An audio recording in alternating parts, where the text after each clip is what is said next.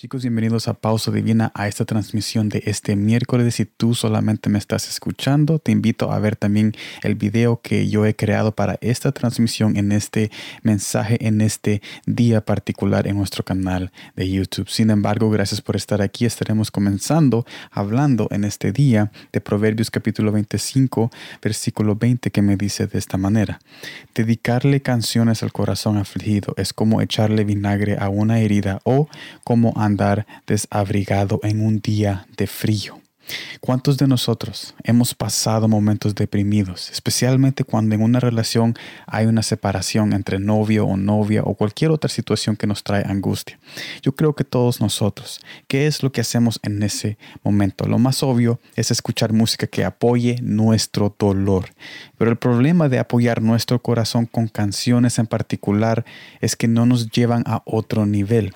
Por ejemplo, hay una canción en particular llamada Licencia para conducir. La cantante se llama Olivia Rodrigo. Hermosa voz y actualmente la canción es muy popular. Pero veamos qué dice exactamente la canción en su contenido. Y la letra de esta canción es de esta manera. Y probablemente estés con esa chica rubia, quien siempre me hizo dudar.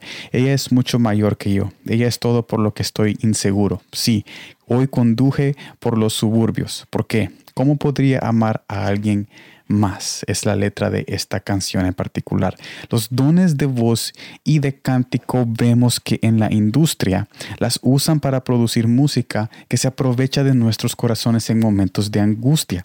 Para resaltar el artista cuando reproducimos su, su canción, o sea, eh, la industria usa las voces con esta clase de música para que ellos puedan resaltar al artista cuando nosotros reproducimos esas canciones en nuestros momentos de dolor. Después ellos hacen dinero y nuestros corazones siguen estancados. Este mensaje no es para poner mal el arte del canto, ni es para poner mal a la muchacha que canta esto, ni es para poner mal esas canciones que también se compadecen con lo que nosotros estamos sintiendo. No hay nada mal del arte de la música, pero es nuestra responsabilidad alimentar nuestro corazón no con lo que quiere, más bien dándole lo que necesita y lo que necesita es un nuevo cántico de amor que solo se encuentra en Jesús.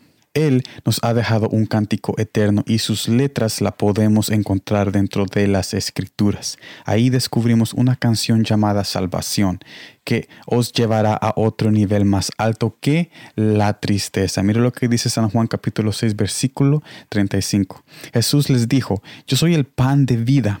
El que a mí viene nunca tendrá hambre, y el que cree y el que en mí cree no tendrá sed jamás. Yo te invito, y este mensaje no es para poner en mal ninguna clase de arte, pero sí te invito a reconocer de que no todo es lícito y no todo nos, nos conviene a nuestros corazones, no todo nos conviene para que nosotros podamos crecer. Y en este mensaje Jesús nos invita a que alimentemos nuestro corazón en momentos de angustia con su palabra y con su bondad y con su abrazo cuando venimos en oración a su presencia. También Jesús es nuestro cántico en momentos de dolor y de angustia. Cuando nosotros conversamos con Él y cuando nosotros hablamos con Él, Él se convierte en nuestro cántico eterno, ayudándonos a reconocer de que Él tiene una promesa para cumplir en ese momento. Gracias por estar en esta transmisión, en este día muy especial. Los vemos mañana en un mensaje muy especial que tengo preparado para todos ustedes. Dios les bendiga.